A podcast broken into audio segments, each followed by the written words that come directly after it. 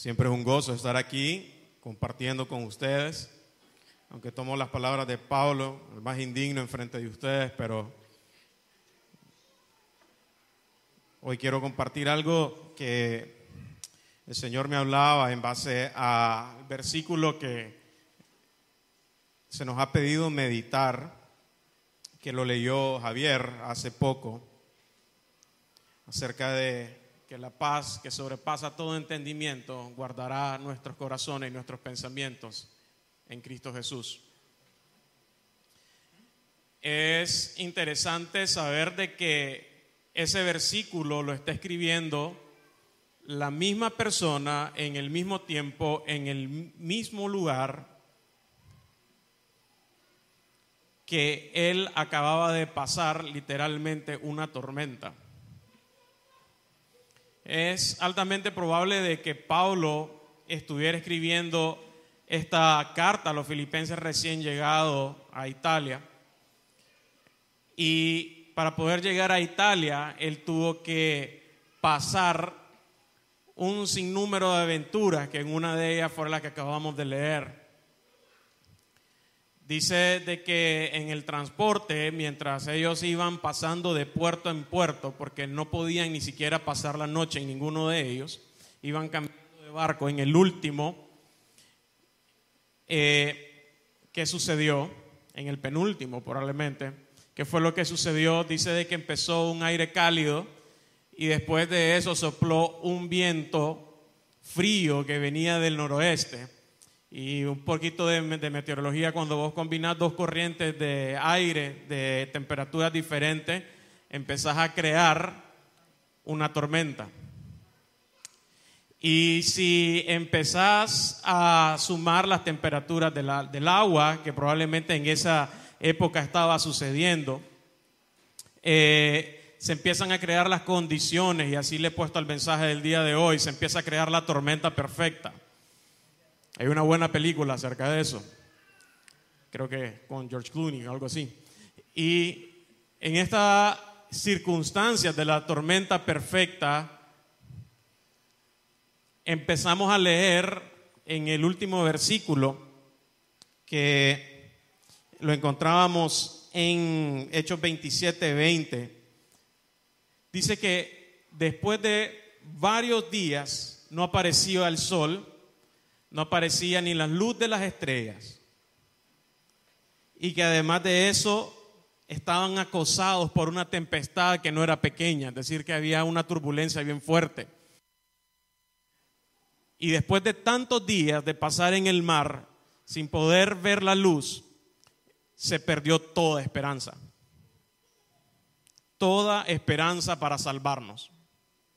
Esa es una declaración de muerte no hay esperanza para poder salvarnos.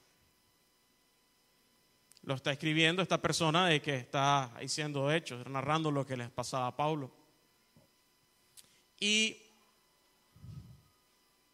quiero traer algo con respecto a esto. ¿Qué hace en nuestras vidas cuando después de mucho tiempo la luz del sol no aparece en nosotros. Cuando después de días, cuando después de semanas, cuando después de meses o inclusive años, no logramos ver la luz del sol. Cuando después de varios días, de repente las condiciones de nuestro trabajo se empiezan a empeorar. Cuando después de meses o después de cuántos años las condiciones de nuestro matrimonio no empiezan a funcionar de la manera correcta y empezamos a perder la esperanza, empezamos a perder la visión, o cuando de repente los días de nuestra autoestima empiezan a decaer y no logramos ver la luz del sol. Porque por más de que querrás navegar, tenés un sinnúmero de vientos, tenés el agua que te está asustando, eh, unos vientos torrenciales, lluvias torrenciales como las que hemos experimentado en las últimas noches, que se han puesto interesantes. Hasta miro que el techo de nuestra iglesia se ha visto un poco afectado por las lluvias. Y que ya la protección que teníamos ya no es protección porque de repente todo se vuelve incierto, todo se vuelve inseguro, para los jóvenes, de la, carrera que querías estudiar ya no existe, la cerraron o que ya estás recién saliendo y las oportunidades de trabajo son pocas y te toca navegar, te toca seguir, pero mirad de que no sale la luz del sol, ni siquiera puedes ver en la noche las estrellas porque el mundo ya se te está viniendo encima. Y cuando pasan eso, y vos tratás de tal vez mantener un poquito de esperanza, un poquito de fe de que las cosas van a mejorar, van a componerse, van a salir a luz, entonces los compañeros que vos tenés al lado, las personas que vos tenés al lado, empiezan a perder y a decaer primero que vos. Y entonces en vez de darte palabras de ánimo, en vez de darte palabras de ayuda, empiezan a actuar y empiezan a desechar todo aquello que antes les traía felicidad, lo empiezan a votar. Los marineros al verse en esa situación, los que iban acompañando a Pablo, lo que hicieron fue de que agarraron toda la comida que llevaban y le empezaron a votar. Todos los platos, todos los tenedores le empezaron a votar. Los tamales, los yoltamales, los nacatamales, todo eso lo tuvieron que votar. ¿Para qué? Para hacer más liviano el barco porque era un barco pesado en el que iban. Y pensaban de que flotando iba a ser una mejor manera de poder llegar. Y es en ese momento en el cual Pablo, en el versículo 26, leemos, perdón, en el 21, leemos algo interesante, de que ellos pasaron varios días sin comer. La tristeza, la depresión y la ansiedad te lleva a tener varios días sin comer.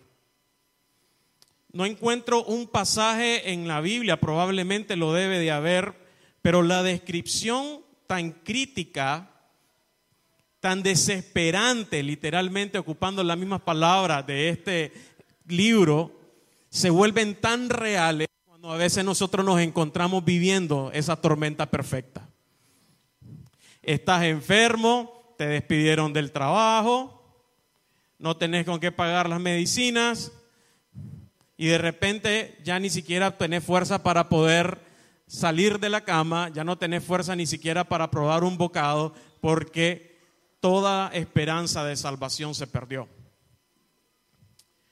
Hoy en nuestra liturgia cristiana, en el calendario litúrgico inclusive, hay un versículo que me llamó la atención que está en Lucas 16, 3, que me pareció tan interesante cómo describe Lucas lo que las palabras del maestro cuando una persona está perdiendo el trabajo. Dice Lucas 16.3 en la versión de Reina Valera, la que, la que manejamos la mayoría. Entonces dice, el, el mayordomo dijo para sí, ¿qué haré? porque mi amo me quita la mayordomía, cavar no puedo, mendigar me da vergüenza. Y es de que nos empezamos a categorizar, nos empezamos a identificar con las cosas que tenemos alrededor, así como los marineros habían perdido toda esperanza. Si ellos perdían su barco, entonces ellos perdían todo lo que a ellos les identificaba. El mayordomo, si perdía su único trabajo, entonces ya no encontraba ningún tipo de esperanza. Y hacer otra cosa daba vergüenza. Y aquí es cuando Pablo, en el versículo 21, es el mensaje que yo quisiera traerles a ustedes en esta, en esta mañana. Después de ponerlos en contexto, después de ponerles en qué situaciones nos hemos parecido a estos marineros, en qué situaciones nos hemos parecido a lo que está viviendo Pablo, en el cual no nos hemos sentido con esperanza en algún punto, en algún área de nuestras vidas o capaz en todas juntas. Porque de repente ya hay un momento en que nada te sale bien. Hasta en el matrimonio empiezas a, dar problemas. La persona que tenía confianza, tal vez no en un matrimonio, sino en una relación de amistad o en el trabajo, no te empieza a ir bien y por más que querrás, pareciera que más bien te está hundiendo más. Y aquí es donde viene el versículo, si lo podemos exponer aquí, en Hechos, en la parte de 21. Pablo que no era un marinero, que no sabía probablemente cómo navegar, se levantó a dar unas palabras de aliento que yo quiero compartirlas con vos. Porque cuando los expertos dicen que no hay esperanza, cuando los expertos dicen que no hay esperanza, hay alguien que sí tiene palabras de esperanza para vos. Hay alguien que sí sabe cuál es la salida. Hay alguien que sí sabe cómo salir de la tormenta. Hay alguien que va a empoderarte, hay alguien que te va a llenar de palabra, de sabiduría, de verdad y de ciencia para saber qué decir, cómo decir, cuándo decirlo. Porque cuando los expertos pierden su esperanza, ahí es cuando empieza a obrar el poder de Dios en nuestras vidas. Entonces viene Pablo, el que no es experto navegando, viene y les quiere dar palabras de aliento a los marineros que saben exactamente a los que se están enfrentando. Puesta en pie en medio de ellos, dijo, habría sido por conveniente, oh varones, haberme oído y no zarpar de Creta tan solo para recibir este perjuicio y pérdida. Vamos al 22. Pero ahora os exhorto a tener buen ánimo, pues no habrá ninguna pérdida de vida entre nosotros, sino solamente la nave. Porque esta noche ha estado conmigo el ángel de Dios, de quien soy y a quien sirvo, diciendo, Pablo, no temas. Es necesario que compadezcas ante el César y he aquí, Dios te ha concedido todo los que navegan contigo. Hoy yo quiero decirles, y no me apedreen todavía por decirles, hoy los exhorto a tener buen ánimo. Todavía no me, no, no, esa no es la palabra, porque eso no, no lo es todo. porque me van a decir, Stephen, llevo años, llevo meses, llevo días, llevo semanas peleando con esta ansiedad que no la logro controlar llevo pasando esta situación con mi familia, llevo pasando esta situación con mi trabajo y todavía yo no logro tener buen ánimo.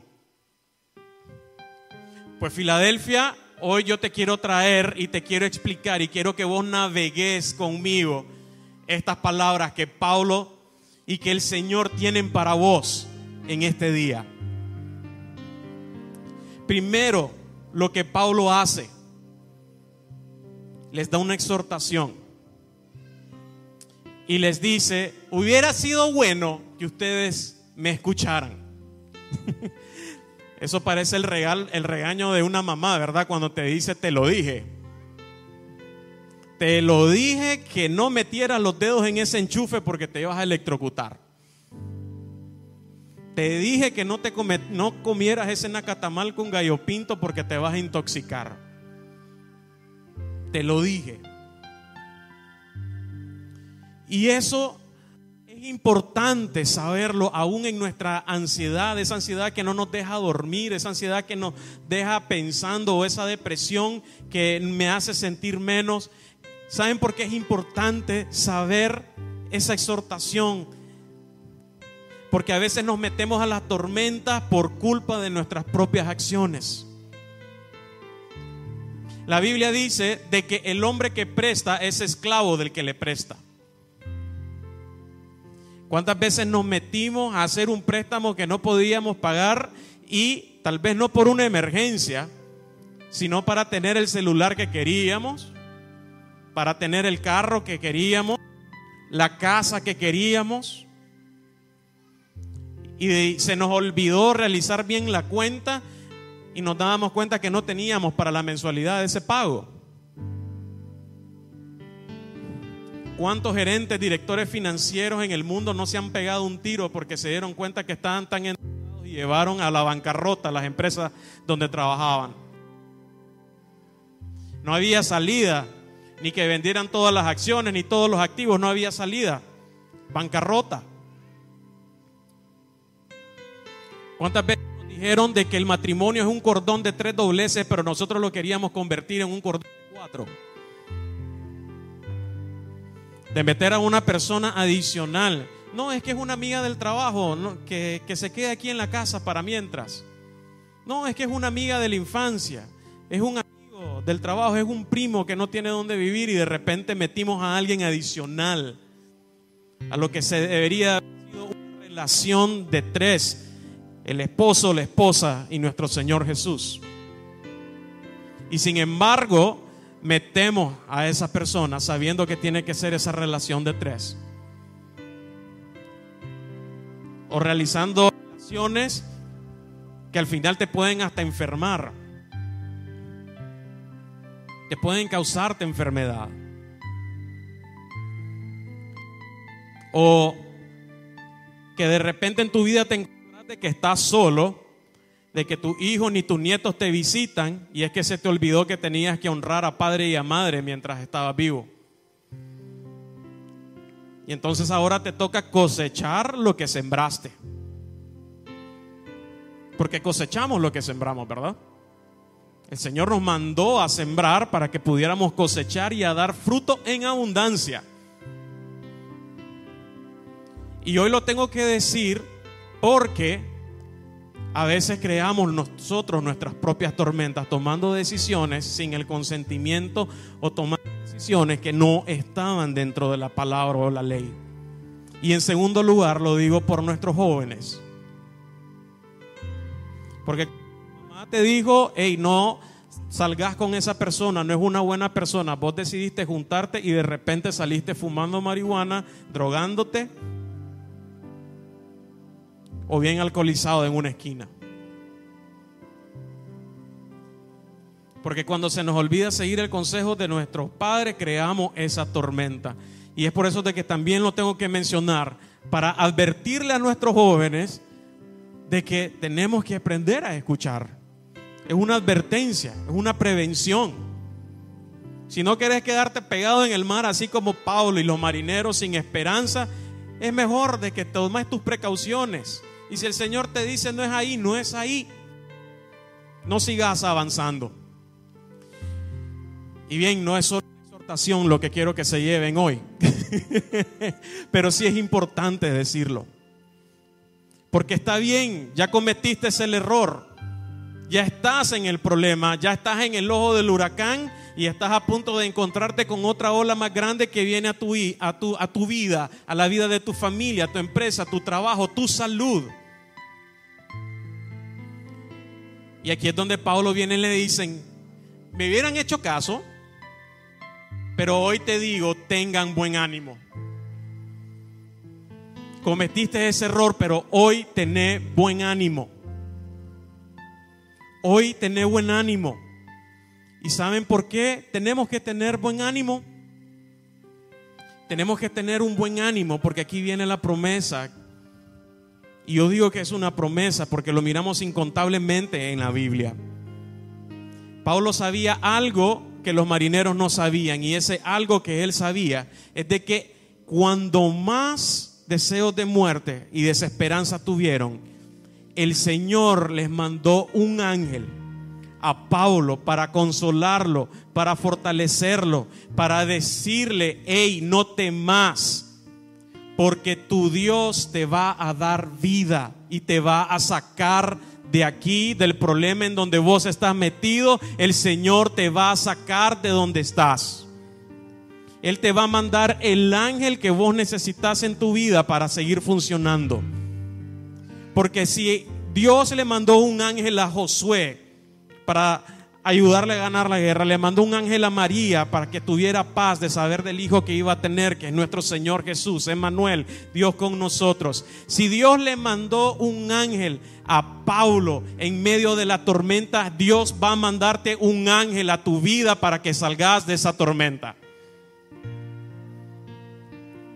Y a veces ese ángel puede ser ese ser espiritual tal cual se le pasó a Pablo. Hemos escuchado testimonios de acá, de alguien que en medio de un sueño a alguien se le apareció un ángel y le dijo, no tengas miedo, tu hijo va a ser sano. A veces nosotros mismos vamos a ese ángel para alguien más. O puede ser otra persona que aparezca en tu vida siendo el ángel que necesitas. Pero yo te puedo asegurar una cosa, sea espiritual o sea de carne y hueso, no importa cuál sea la forma que tome, yo sé que fue Dios quien te lo está mandando.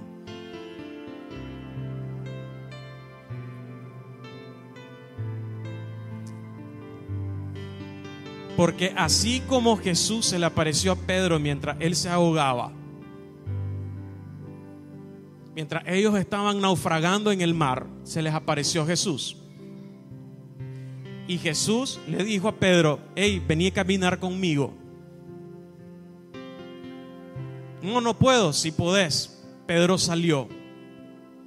Salió de su barca para poder caminar hacia donde estaba el maestro.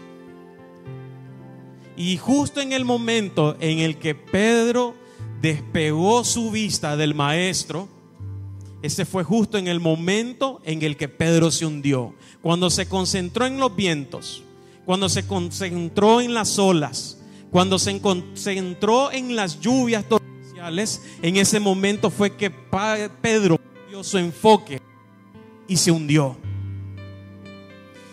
Y si delante de todo este caminar, hoy Iglesia Bautista Filadelfia, vos has perdido tu enfoque, despegaste tu mirada de Cristo Jesús, hoy es el momento de volver tu vista a Él.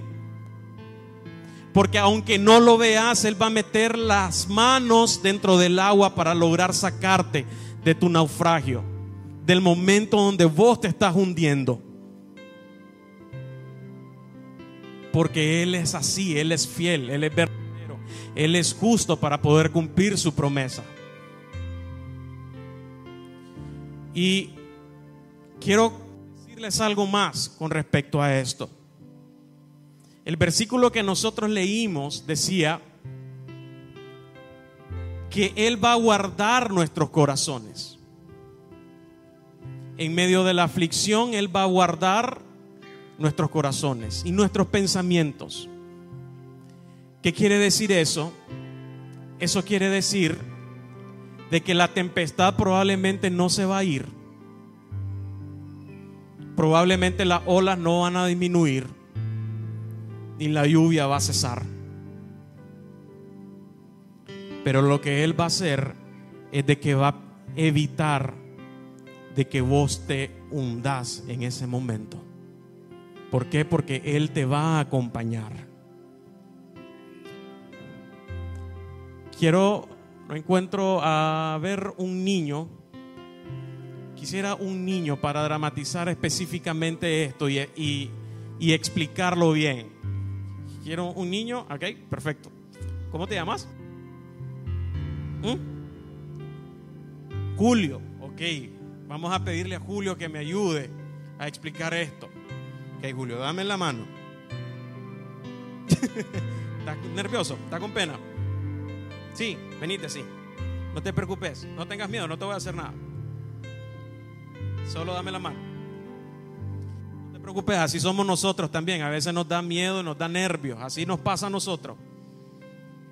Y sin saberlo, estás ejemplificando lo que necesito que ejemplifiques. Nervio, miedo.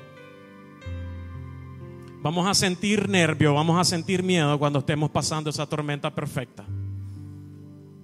Si lo vas a sentir. A veces Dios te va a agarrar de la mano siempre te va a agarrar de la mano, no a veces, siempre te va a agarrar de la mano si vos lo decidís hacer. Y de maneras milagrosas, Él lo que va a hacer es de que va a apartar las olas, va a abrir un camino en medio del mar, va a ser un camino donde no lo hay. Y Él te va a agarrar de la mano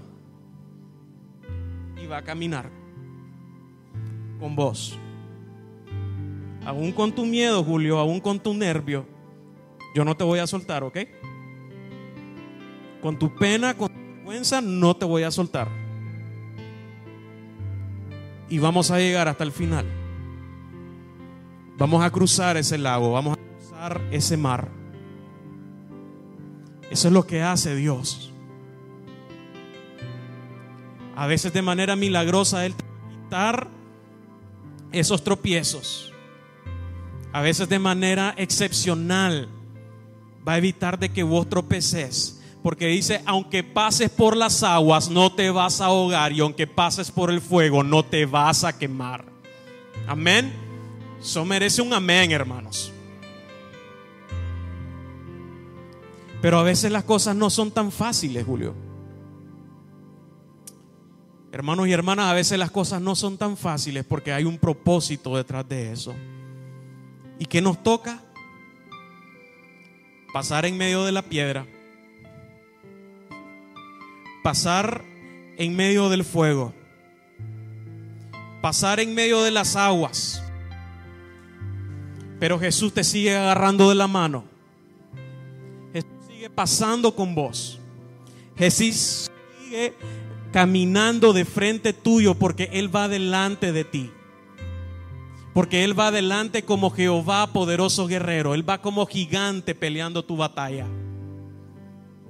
Y en medio del fuego y en medio de las aguas Él sigue con vos. En medio de tu problema Jesús sigue con vos.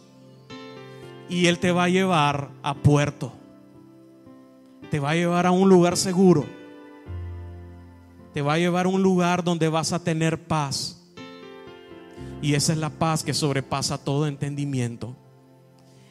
Que aunque estés en medio del fuego, aunque estés en medio de la tormenta, Él te va a acompañar.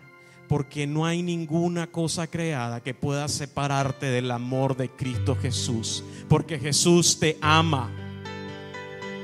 Él dio su vida por vos, lo más preciado Él lo dio por vos. Y no hay cosa alguna que Él no pueda atravesar por amor a vos.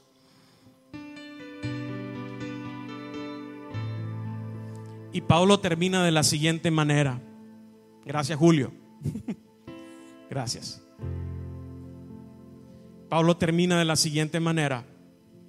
Él dice, vino un ángel y me dijo de que todo iba a estar bien. Pero lo único que íbamos a perder es el barco. Y eso es justamente lo que pasa cuando nosotros en nuestras tormentas perfectas entramos a ese lugar. No vamos a salir ilesos. Tristemente a veces en la tormenta tenemos que perder hasta el matrimonio.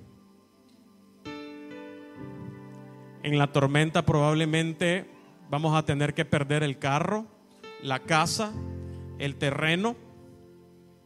Vamos a tener que perder el salario. Vamos a tener que probablemente perder la tortilla con sal, que era lo único que teníamos. En medio de la tormenta, a veces nos toca perder las cosas que más queremos vamos a tener que perder lo material y el cuerpo es material también. A veces le vamos a tener que decir a Dios, a un papá, a una mamá, un abuelo, un tío,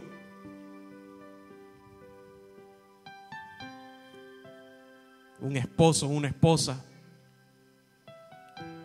Nos toca decirle a Dios, y nos va a doler. Pero yo quiero decirte todo esto, sobre todo jóvenes, porque yo sé de que hay algunos que no tienen a su papá o a su mamá, pero hay una promesa en los salmos que dice así, aunque mi madre y mi padre me dejaren, mi Dios con todo me recogerá. Aunque tu padre y tu madre te dejaran, mi Dios con todo te recogerá. Aunque tu hijo y tu hija te dejaren, mi Dios con todo te recogerá. Aunque perdieres tu trabajo, mi Dios con todo te recogerá.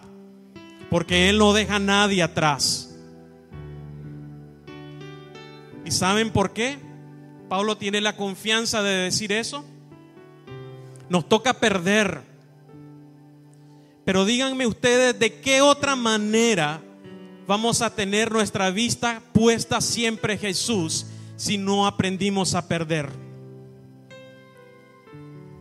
¿De qué otra manera vamos a saber de que Él es la ganancia y Él es nuestra recompensa? ¿Cómo vamos a saber cuándo es lo mucho si no hemos pasado por lo poco? ¿Cómo vamos a saber cuál es la perfecta paz que sobrepasa todo entendimiento si no pasamos primero por una tormenta perfecta? Y la confianza que Pablo tiene y la que te estoy dando en esta mañana está basado en dos palabras que él dice, en dos frases. Me envió un ángel de Dios, del cual soy y al quien sirvo. Hoy Iglesia Bautista Filadelfia no son huérfanos. Ustedes son hijos e hijas de Dios, recuérdenlo, son hijos e hijas de Dios. El Dios que creó el cielo, el que creó el sol y las estrellas, ese es tu Dios, ese es tu Padre. El Dios que hizo las plantas, el Dios que hizo los mares, ese es tu Padre. El mismo que creó el cielo, la tierra, el universo y todo en cuanto en Él existe. Ese es tu papá. Si Él cuida de las aves, si Él cuida de los lirios del campo, ¿cuánto más no va a cuidar por su hijo? ¿Cuánto más no va a procurar de que su hijo pase la tormenta? Y aunque pase por de sombra de muerte, no temeré mal alguno, tú estarás conmigo. Y literalmente, todos los que estamos acá algún día vamos a tener que pasar por un valle de muerte para poder ganar la vida eterna. Porque no tengas ansiedad. Suena fácil decirlo, pero sabes que tus días están contados en las manos de Dios. Él sabe cuántos días vas a vivir. No hay nada que podamos hacer que lo pueda cortar o recortar a veces lo queremos hacer cuando queremos suicidarnos. Pero lo que quiero decirte hoy es de que lo que te estoy dando hoy es de que no te va a evitar el trago amargo, pero sí te va a mejorar tu calidad de vida. Eso es lo que hacemos cuando nosotros predicamos y practicamos la palabra. Mejoramos nuestra calidad de vida para que nos vaya bien para que nuestros días sean largos y bendecidos sobre esta tierra. Esa es la sabiduría que el Señor te quiere regalar en esta mañana. Porque ustedes son hijos de Dios, son hijos del Dios al que nosotros servimos. Pablo y la tripulación al final llegaron a un puerto. Y justo después, cuando ya llegó a su destino, le escribe a los filipenses y les dice, hey, ¿de qué están peleando ustedes? ¿De qué están preocupándose ustedes? Alégrense en todo momento. Yo acabo de pasar la peor de las tormentas en el mar y ustedes están peleando por gusto. Alégrense en todo momento. No se afanen por nada, no te preocupes. El ayer ya pasó, enterra el ayer. Dale misericordia al ayer, a todos tus errores, a las cosas que cometiste. Dale misericordia al ayer, ya pasó, no podés cambiarlo. La palabra que dijiste es maldicha, hoy la podés cambiar pidiendo perdón, cambiando la actitud, trabajando con vos. Si tenés miedo al futuro, futuro, mañana probablemente el sol va a salir de nuevo, pero deja lo que va a pasar mañana, mañana y concentrate en el hoy. Si hoy tenés la oportunidad, joven, de capacitarte, entrenarte, leer, seguir aprendiendo, seguir haciendo cosas a celo, el día de mañana va a llegar su afán. Porque el día de hoy es el presente que Dios te ha regalado. Este momento para nosotros y los que estamos conectados es el momento que Dios ha puesto en tus manos para que seas bendecido es el día que Dios ha regalado para dejar tu pasado atrás y concentrar tu mirada en Cristo porque vas a pasar y Él guardará tu corazón y tus pensamientos con paz que sobrepasa todo entendimiento. Amén. Para conocer la perfecta paz tenemos que entender que es la tormenta. Quiero pedirte que te pongas de pie.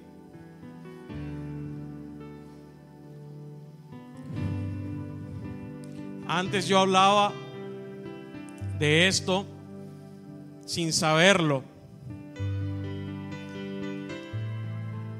Pero a, la medida que fui conociéndolos, que fui trabajando más y más, me doy cuenta que a mi alrededor hay una gran necesidad, hay una tristeza profunda por el pasado, hay gente con depresión, con, con ansiedad, personas pasando con grandes pruebas. Y esta es una realidad.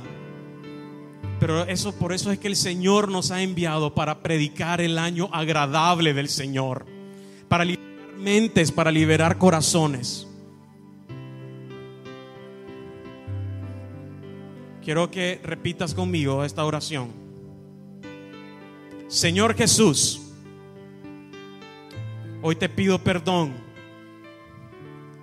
si te he fallado, porque yo sé que he fallado.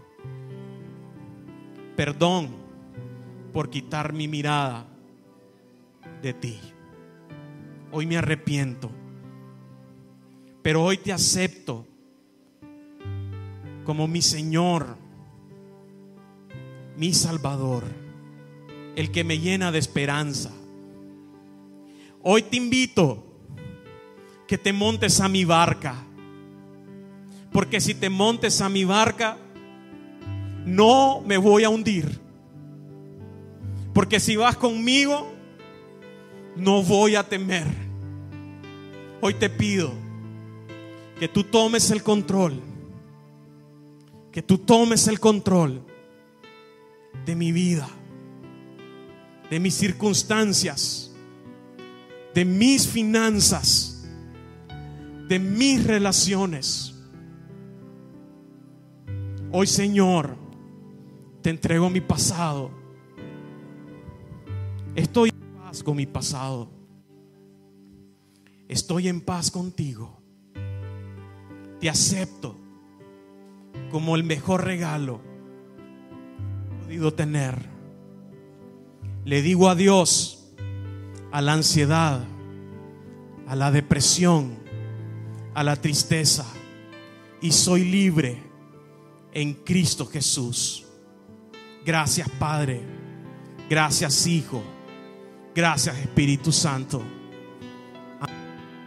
Y amén. Toda la honra y toda la gloria sean dadas al Cordero, nuestro Señor y Señor Jesucristo.